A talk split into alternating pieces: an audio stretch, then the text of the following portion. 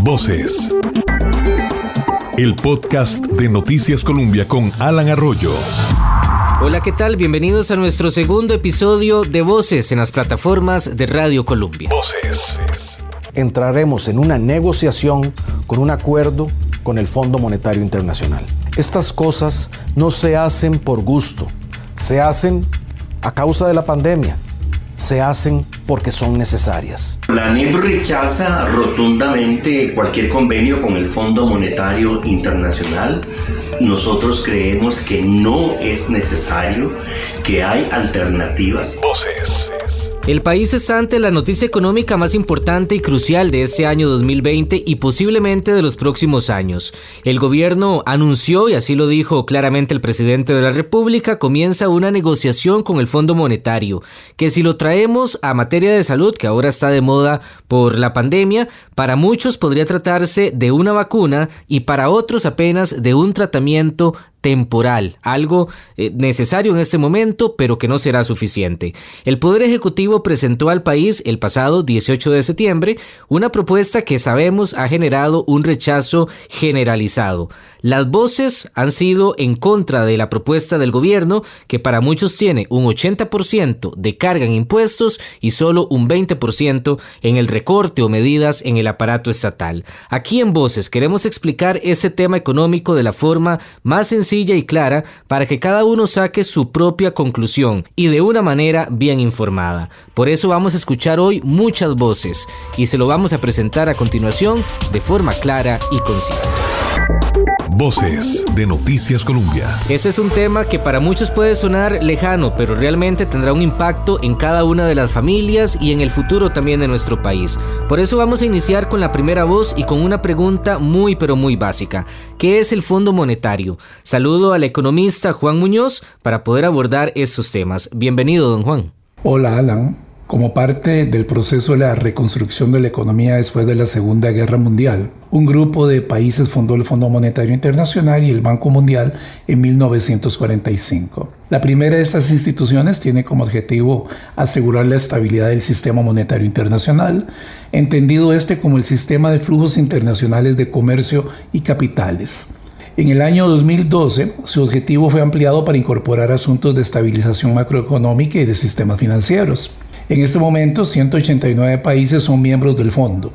Por su parte, el Banco Mundial es la institución que se encarga de impulsar proyectos de desarrollo económico que coadyuven a la disminución de la pobreza. Don Juan, el Fondo Monetario tiene diferentes créditos a los cuales en otras ocasiones ya Costa Rica ha tenido que acceder y también lo han hecho otras naciones. ¿Cuáles son esas distintas posibilidades que ofrece el Fondo Monetario? El Fondo Monetario Internacional pone a disposición de sus miembros diferentes tipos de créditos diseñados según las necesidades relacionadas con problemas de la balanza de pagos y de otras circunstancias como la que está atravesando Costa Rica.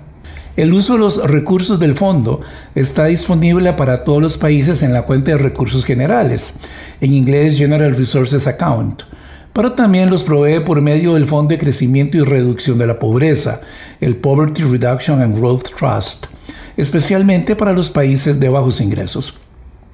El tipo de crédito comúnmente requerido es el Acuerdo de Estabilidad Financiera, el Standby Arrangement el cual aborda problemas de corto plazo de los flujos de comercio y capitales registrados en la balanza de pagos.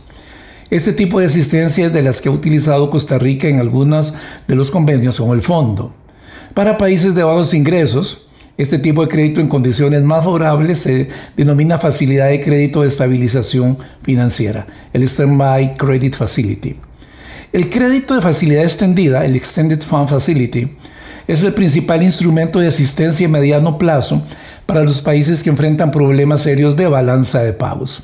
En el caso de Costa Rica, aun cuando no existe un problema de balanza de pagos, es el gobierno y no el Banco Central el que busca esta facilidad que le permitiría obtener un crédito por 1.750 millones de dólares en adición al de financiamiento rápido, el Rapid Financing Instrument, recientemente aprobado por la Asamblea Legislativa por un monto de 508 millones de dólares.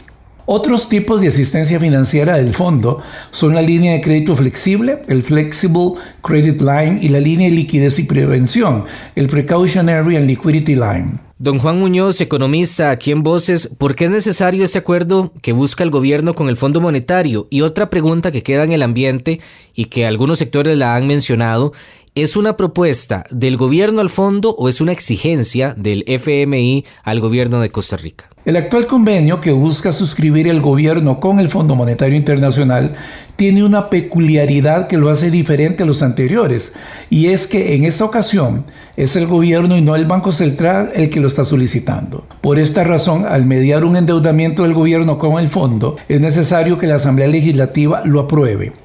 En ese sentido, la propuesta de ajuste fiscal que debe presentar el gobierno al fondo inicia con la evaluación del proyecto en la Asamblea. A diferencia también de convenios anteriores, el gobierno debe presentarle al fondo su propuesta para que éste la evalúe y decida si está conforme para girar el crédito o si requiere modificaciones y revisiones. En otras palabras, el país es soberano para proponer su ajuste. El Fondo Monetario Internacional no va a imponer, como históricamente se ha creído, su receta. Como todo acreedor va a pedir garantías de cumplimiento para recuperar el crédito. Y para terminar, don Juan, podemos decir que este acercamiento con el Fondo Monetario, y si los diputados así lo definen, porque al final tendrán la última palabra, es un primer paso para poder sanar unas finanzas públicas que han estado enfermas, que están en situación crítica ya desde hace varios años. La necesidad del convenio no estriba en un desembolso de 1.750 millones de dólares, monto que no resuelve el problema de fondo de las finanzas públicas, pero sí podría enviar una señal del compromiso del gobierno para ajustar su desequilibrio financiero y estar en capacidad de mejorar la calificación de riesgo, abrir nuevas fuentes de financiamiento, renegociar la deuda y reformar la estructura funcional del Estado costarricense es un aspecto de voluntad interna y de acuerdo social y político. La posibilidad de que no se firme el acuerdo o que éste llegue a incumplirse una vez suscrito representaría un caos de financiamiento del gobierno y con él la posibilidad de una economía en franca recesión con problemas de crecimiento y eventualmente de estabilidad financiera y cambiaria. Muchas gracias, don Juan Muñoz, quien es economista. Estamos en Voces, este podcast semanal de Noticias Colombia, donde compartimos los diferentes temas de actualidad y todas las voces posibles. Recuerden que cada martes liberamos un nuevo episodio y lo pueden escuchar y compartir a través de nuestra página columbia.co.cr. También estamos en YouTube, en Columbia Digital, así se llama el canal de Columbia, y también en Spotify Radio Columbia.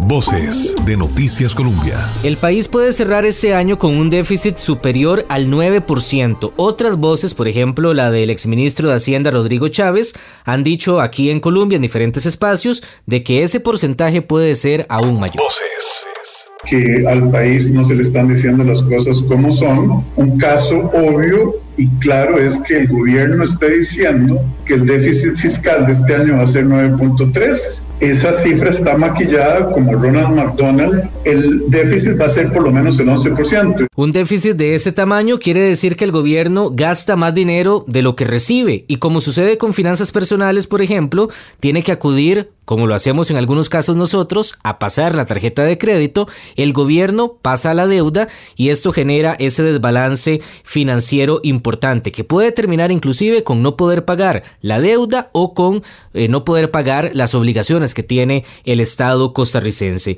Algo muy similar fue lo que sucedió en los años 80 en el gobierno de Rodrigo Carazo. Por eso el actual gobierno, el presidente Alvarado, ha sido claro y también lo decía don Rodrigo Cubero, presidente del Banco Central, se quiere evitar a toda costa llegar a un punto como el que vivió el país en los años 80. Queremos recordar ese episodio que fue triste, que fue difícil para la sociedad costarricense. Quizá los más jóvenes en este momento no tenemos un panorama claro de qué fue lo que sucedió en los 80 y lo hemos leído de forma muy rápida en libros de historia o en diferentes artículos, inclusive en mi caso, para preparar este especial. Pero le preguntamos a los oyentes de Colombia y de Voces sus opiniones y esto fue parte del recuerdo de ese episodio complicado en la década de los 80 en materia económica. Yo tengo 62 años. Yo viví eso. Tenía como 10, 12 años por ahí, cuando nosotros íbamos a hacer fila para comprar. La economía se vino al suelo. Había, y era poco lo que podía uno comprar.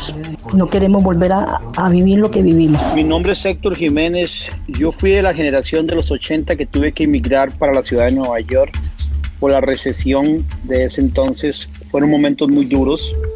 y esperemos que esto no se vuelva a repetir porque el precio ha sido fuerte, aunque fue una buena decisión, pero tuve que alejarme de mi hermoso país. Hacer fila junto con mi abuela para ir a comprar y no era por kilo, siquiera era por libra. Fue una situación bastante, bastante difícil, pero ahí salimos en adelante y espero que esta no sea la excepción. Mi nombre es Guillermo Méndez. Gracias a los oyentes por esas opiniones. Jorge Hernández es un economista graduado de la Universidad de Costa Rica y aunque es eh, joven, también recuerda algunas de esas experiencias. Ha estudiado el tema y también tiene el relato de su propia familia. Jorge, creo que lo más representativo de esa época de los 80 y lo que más recuerdan los oyentes y la gente en general son los llamados estancos. En las tiendas que puso el Consejo Nacional de Producción para la venta de productos básicos eh, esos productos escaseaban y para un tema, digamos, de control de, de la venta y de producción, se tenían esas tiendas y era donde, donde todo el mundo tenía que recurrir. Ahora, Jorge, el país no solo arrastra consecuencias económicas, que quizá ya en este momento son menores comparadas con los años 80, pero sí arrastramos un problema social, educativo, que quedó en evidencia inclusive con el contexto que vive el país actualmente. Y una de las cosas tal vez más, más duras desde el punto de vista económico y social es eh, pues esa necesidad de tener que, que conseguir recursos obligó a muchísimas familias a sacar a los hijos de los estudios. Entonces, que no terminaran la secundaria, eh, definitivamente no poder pensar en la universidad. Eso ocasionó que muchísima gente tuviera que pues, dedicarse al trabajo, eh, dejar de estudiar y eso hizo una gran diferencia eh, en comparación con sus familiares, digamos, de años antes o incluso sus hermanos de años después que cuando la economía se recuperó tuvieron o recuperar de esa posibilidad, ¿verdad? Fue gente que se quedó sin estudiar, que tuvieron menos oportunidades y desde el punto de vista económico fueron 10 años perdidos. Es una cosa que tenemos que tratar de evitar en muchos sentidos y pues que espero que no, no nos toque vivir porque fue una época difícil. Gracias Jorge Hernández, economista, por estas apreciaciones y eso es precisamente lo que el país quiere evitar, que no tengamos esa misma historia. Aquí la gran pregunta es cómo lo podemos hacer, cómo lo podemos hacer como país. Usted escucha Voces, este podcast de Noticias Colombia, lo invitamos a que lo pueda compartir y descargar también en las diferentes plataformas digitales de Radio Colombia y de Noticias Colombia.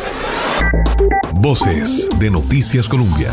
Aquí en Voces queremos contribuir a este debate y como hemos insistido, que usted se pueda hacer un, una conclusión, una opinión bien informada sobre toda esta discusión económica que vive el país. Por eso queremos incorporar en este momento a tres economistas de diferentes perspectivas, ideologías, posiciones, para poder tener esos puntos de vista. Saludo a don Eli Fensa y también a don Daniel Suchar y a Jonathan Acuña unos más liberales que otros, pero todos tienen una voz que aportar en esta discusión. Y quiero comenzar con una reflexión de los tres de cómo llegamos a este punto en el manejo de las finanzas públicas. Y comienzo con don Eli, bienvenido. Costa Rica tiene más de una década actuando como si sus decisiones políticas y económicas no tuvieran consecuencias y ahora estamos empezando a ver esas consecuencias.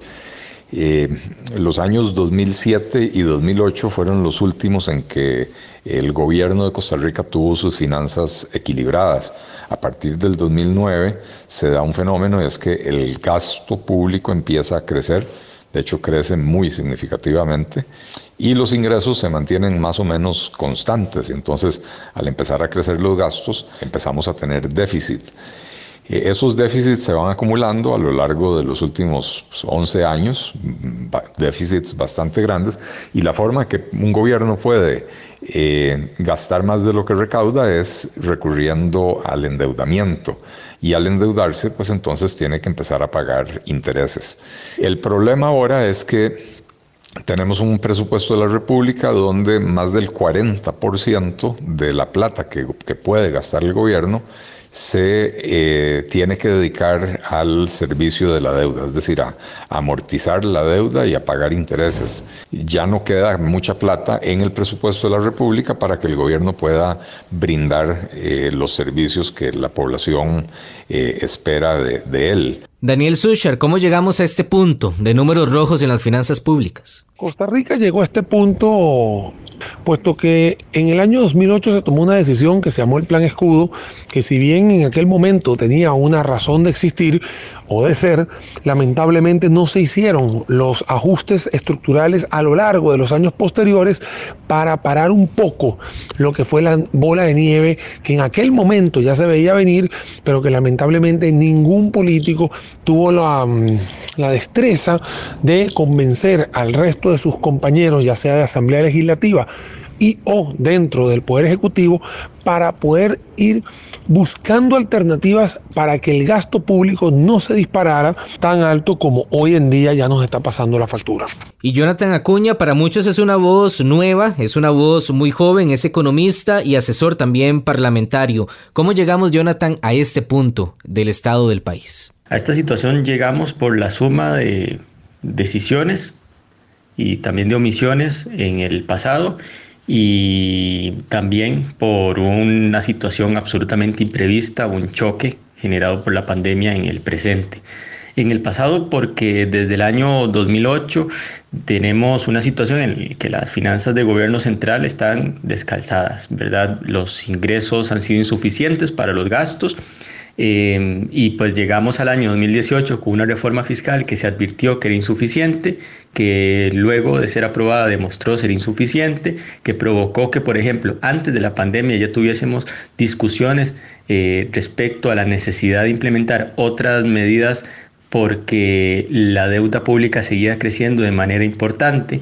Y todo eso hace que lleguemos a este momento ¿verdad? Y en este momento lo que aparece a inicios de este año es una situación absolutamente eh, imprevisible, una pandemia que ha generado una crisis económica global y que en el caso de Costa Rica produce que nuestra economía vaya a decrecer y eso tiene un impacto directo sobre las finanzas públicas porque como la economía va así de mal, los ingresos han caído de manera estrepitosa, los ingresos de gobierno central. Ahora, porque eso también ha sido tema de, mucho debate en algunos sectores, ¿es necesario un acuerdo con el fondo? ¿Tenemos un plan B como país también para poder afrontar esta situación? Comienzo con don Eli. Sí es necesario, pero no es necesario en los términos planteados por el gobierno.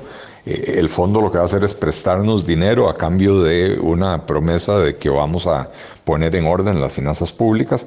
La forma de poner orden en las finanzas públicas eh, depende mucho de nosotros, no, no, no nos la impone el Fondo Monetario Internacional.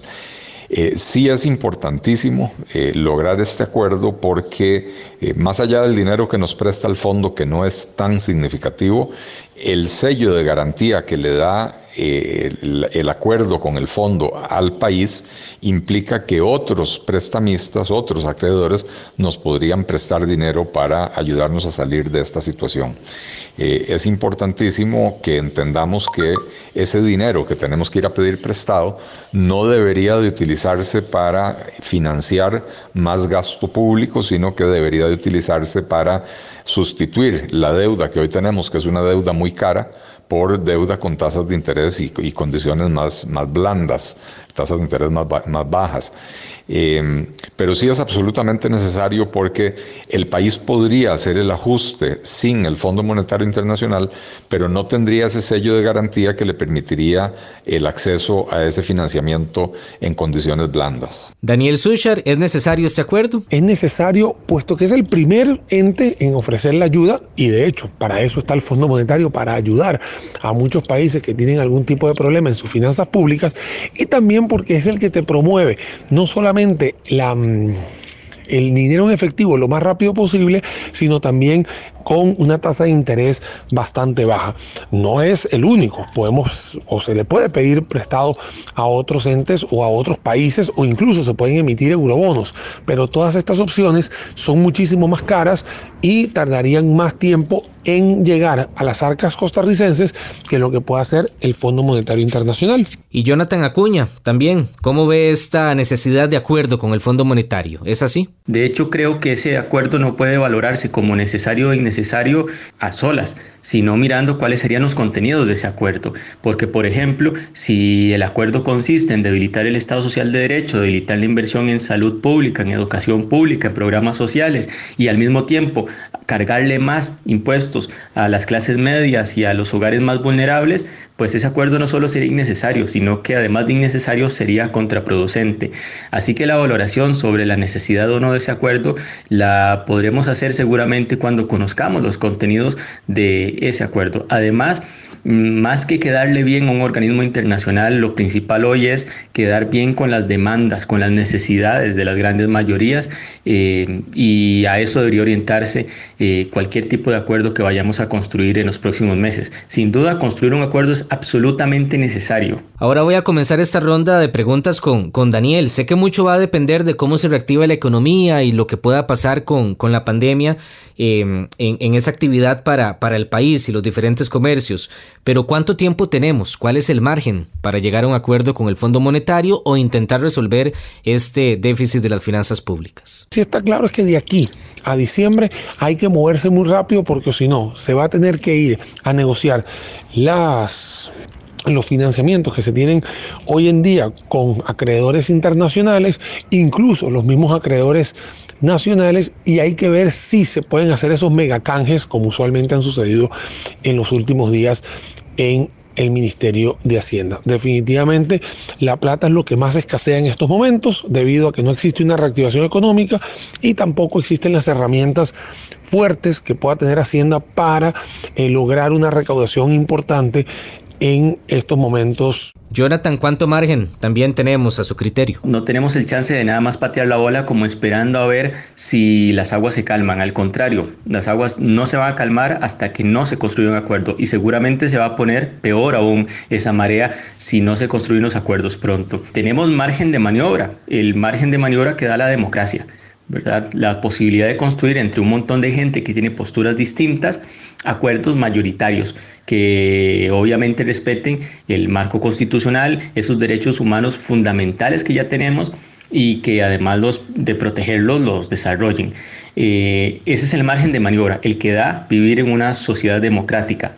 Eh, y los acuerdos tienen que ser tomados por el país de manera soberana, eh, ojalá en un corto plazo, porque tampoco, como decía antes, tenemos chance ilimitado. Y don Eli Fenside me imagino que también coincide con este eh, nivel de urgencia que tiene el país. No hay tiempo que perder, pero esto no debe ser interpretado como que debemos de, tomar cualquier decisión a la carrera, eh, sino de que tenemos que empezar desde ya a tomar las decisiones correctas para corregir el problema de fondo, que es el problema del crecimiento del gasto público, ese crecimiento descontrolado que tuvo el gasto público entre el 2009 y el 2019. Em, correr para subir los impuestos eh, va a tener un efecto muy negativo sobre la economía, un efecto de contracción, eh, lo cual en medio de una recesión como estamos hoy agravaría eh, y profundizaría esa recesión además de prolongarla. No podemos dejarnos engañar y, pretender de que los impuestos son la solución rápida. Eh, tenemos que tomar eh, decisiones duras, tenemos que hacer reformas estructurales importantísimas y ahí sí, no tenemos tiempo que perder, hay que empezar a hacerlas desde ya. Voces de Noticias Colombia. Ya vamos a entrar con ese tema de, los impuestos que sabemos es de lo más polémico y lo que más ha generado dudas inclusive en la misma Asamblea Legislativa. Estamos escuchando Voces, este es el podcast de Colombia, disponible cada semana en las diferentes plataformas digitales de Radio Colombia y también de Noticias Colombia. Ahora sí, vamos a entrar con impuestos, ya don Eli nos dio una, una pincelada sobre su punto de vista. El orden en que se hagan las reformas es eh, de la mayor importancia. Si nosotros empezamos con subir los impuestos, Ya después no se va a recortar el gasto, esto históricamente ha sido así eh, y hay varios ejemplos en la historia reciente de Costa Rica.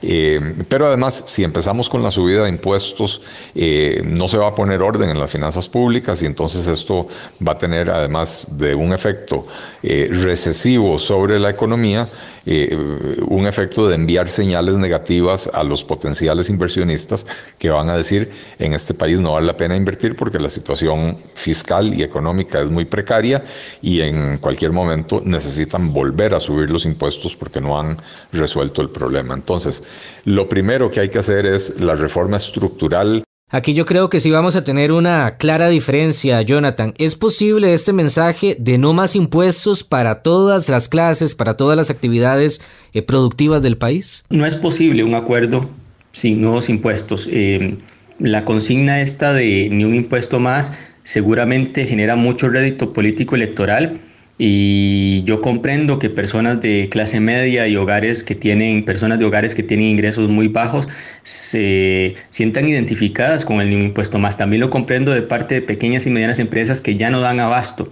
Es absolutamente comprensible para esas personas. No obstante, eh, esa, esa consigna, así sin más, realmente lo que esconde es que detrás de ese ni un impuesto más es ni un impuesto más a quienes tienen capacidad económica para aportar un poco más, pero no quieren.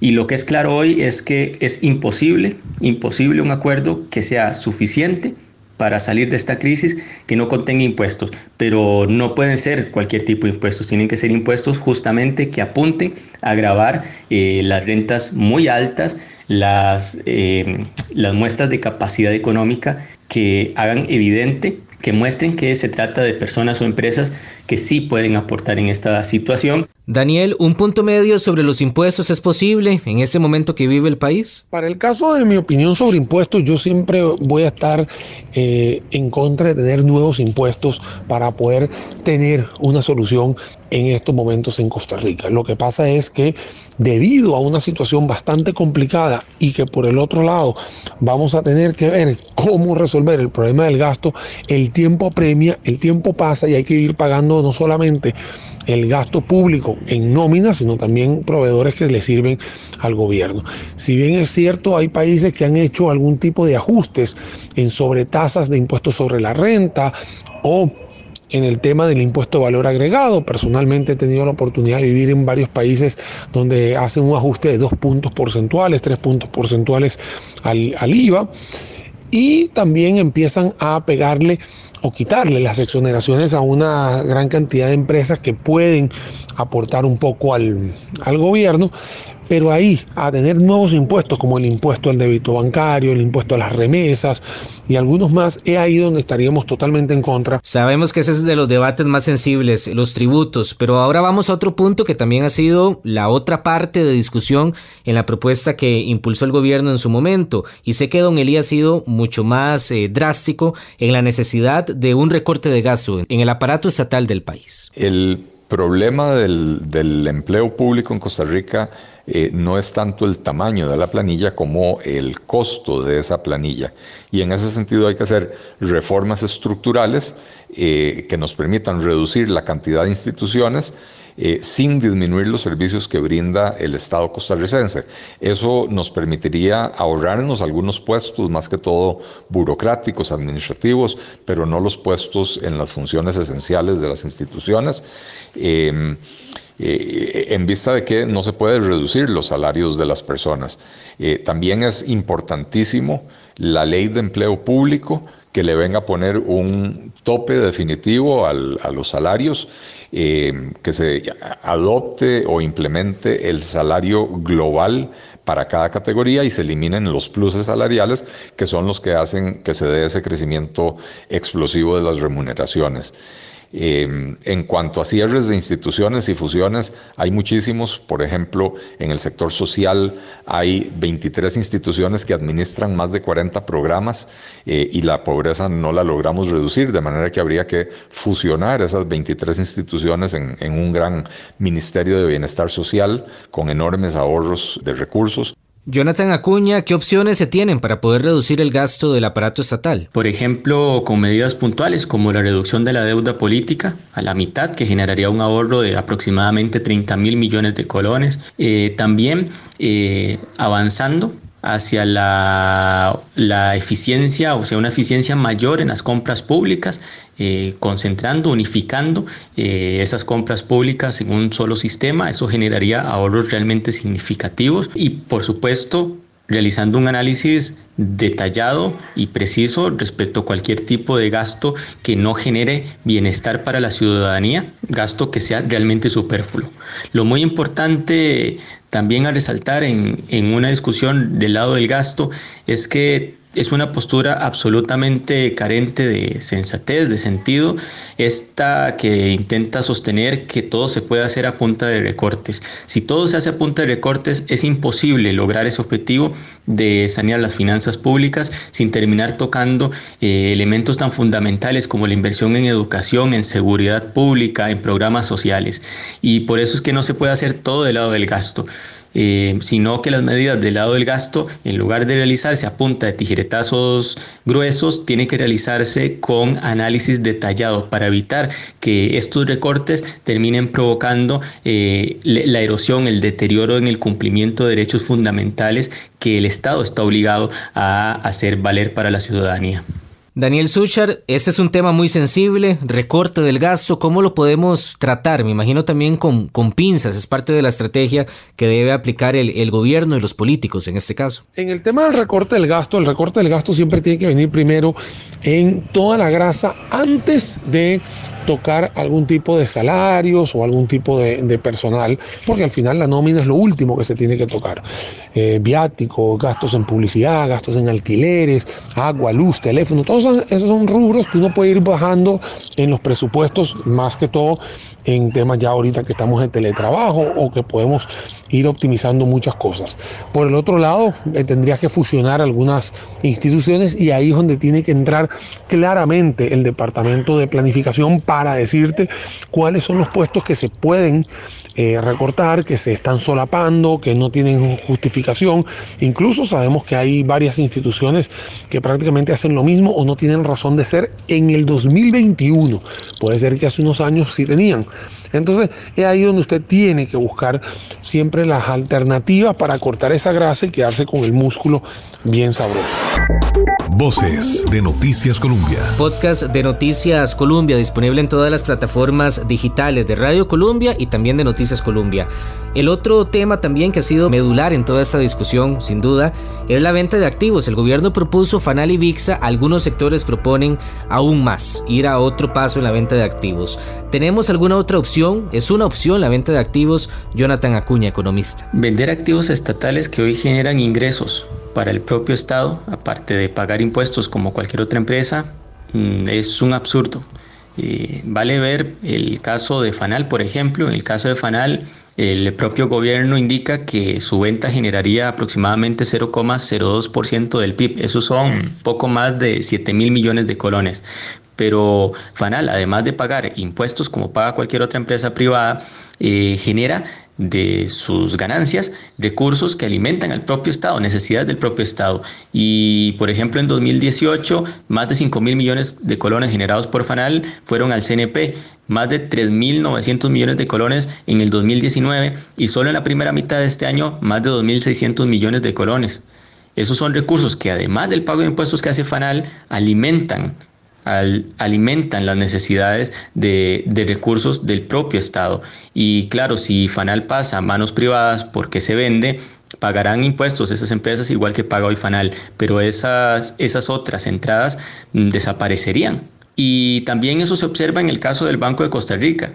Mm, uno ha escuchado cómo ponen o intentan poner sobre la mesa el tema de la venta del Banco de Costa Rica, pero mm, no se puede pasar por alto que el Banco de Costa Rica, igual que el Banco Nacional, paga, además de los impuestos que paga cualquier otro banco, cargas para fiscales que alimentan, por ejemplo, eh, CONAPE que da préstamos baratos para la gente, para que la gente pueda estudiar, que alimente Infocop, que alimente la Comisión Nacional de Emergencias y lo que le pasan desde esos bancos estatales a estas instituciones son miles de millones por año, miles de millones por año. Y entonces, si se llega a vender un activo como el Banco de Costa Rica, pues entonces esos ingresos extra que aparte del pago de impuestos realizan esos bancos, se desaparecen. Y eso es un sinsentido. Don Eli Fensay, venta de activos, ¿cómo, ¿cómo analizar esta propuesta? La venta de activos es un complemento importantísimo eh, en el proceso de reforma estructural.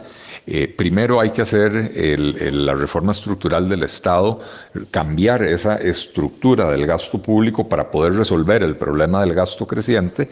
Y una vez que tenemos bajo control el gasto, podemos entonces vender activos para eh, poder amortizar la deuda.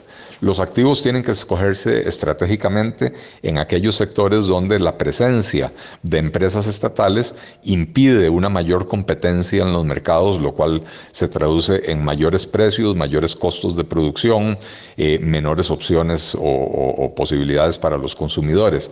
Y en esa línea, entonces tenemos que pensar en eh, eh, al menos uno de los bancos estatales, el Instituto Nacional de Seguros, Colby en el mercado de las telecomunicaciones, que son activos que tienen mucho valor, que se pueden vender a un buen precio en el mercado, que nos permitirían reducir el endeudamiento de manera significativa y con eso reducir la cuenta de intereses que paga el gobierno y esto pues redundaría, insisto, en, en que habría más recursos dentro del presupuesto de la República para brindar esos servicios. Eh, pero además en esos tres sectores en particular redundarían más competencia en los mercados y eventualmente en menores costos de financiamiento, menores costos de aseguramiento, menores costos de telecomunicaciones, eh, para favorecer y beneficiar al sector productivo y a la población, a la ciudadanía en general.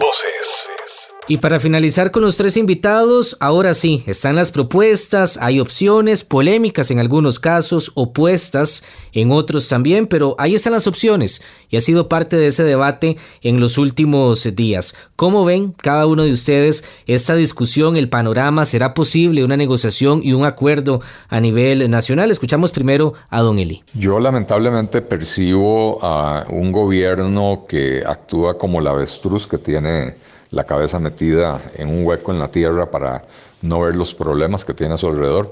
No percibo a un gobierno con verdaderas intenciones de buscar un, acuerdo nacional. Eh, por el contrario, tenemos un gobierno que está decidido a subir los impuestos de una manera brutal que podrían aniquilar la actividad económica del país. Una escalada de cinco puntos porcentuales eh, del PIB en los impuestos haría eso, ¿verdad? Eh, y vemos que han convocado a una comisión de economistas y tributaristas eh, para que asesoren al gobierno, pero que son personas de, muy buen nivel profesional, pero que claramente han dicho que están a favor de subir los impuestos y, la, vocación de ellos va a ser a avalar la subida de impuestos con algunos pequeños cambios que probablemente le sugerirán al gobierno para hacer los impuestos más progresivos sin resolver el problema del frenazo a la economía que eso le va a pegar.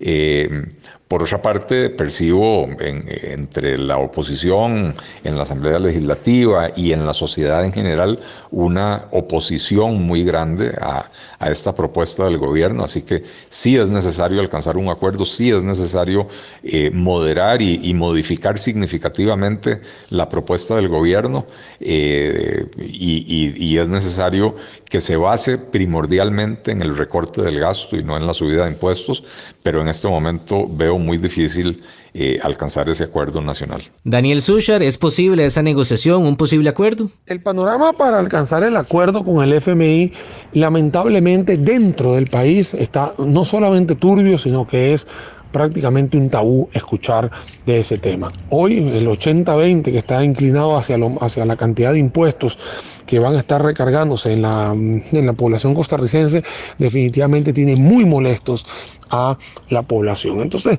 acá el ambiente está bastante grave, también existe algo muy importante que es que los voceros no tienen los argumentos sólidos para poder defender este plan y lamentablemente hoy a la forma como lo hicieron hay totalmente un ambiente eh, de anticuerpos que se van viendo y se van escuchando no solamente en redes sociales, sino también en diferentes medios de comunicación. Por lo tanto, acá va a tener que darse la tarea de volver a reajustar esa propuesta, una propuesta que va a tener que tener un ambiente político desde la Asamblea Legislativa mucho más eh, benevolente, que hoy no lo tiene, y por supuesto no ir a hacer, eh, no pasar la pena en, el Fondo Monetario Internacional de comprometerse con algo que después cuando llegue aquí a Costa Rica no tengan los votos suficientes para cumplirlo. Y la opinión final también de Jonathan Acuña sobre esta posible negociación con el fondo y negociación también a lo interno del país. Sin duda el panorama para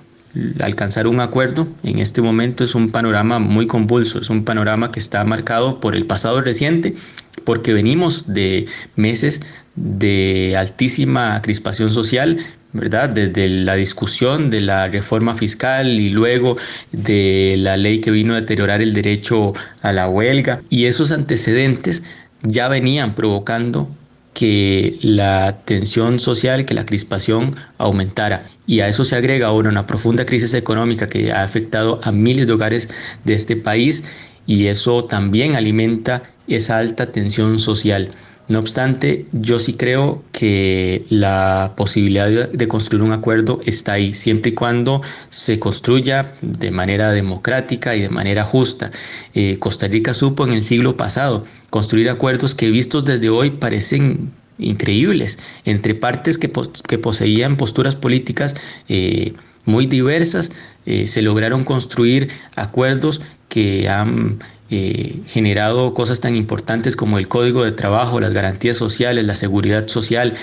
Y yo creo que nos encontramos a las puertas de un reto de ese, de ese calibre, de ese tamaño, de proteger, de construir acuerdos para proteger esas conquistas sociales del siglo pasado, para desarrollarlas, para mejorarlas, para, para hacerlas más eficientes y al mismo tiempo para construir nuevas conquistas sociales eh, en este siglo que estamos ahora iniciando. Muchas gracias a los tres economistas que nos han acompañado. Nos extendimos un poco en este podcast, un poquito más de lo del usual, pero creo que vale la pena. El país requiere un debate serio, con tiempo, mesurado, de todas las opciones para sacar adelante la tarea, pero sobre todo de la clase política y de los sectores, se requiere que lo que esté primero, en primer lugar, sea el país y no sus propios intereses. Esto es Voces de Noticias Colombia. Hasta la próxima semana. Voces el podcast de Noticias Colombia.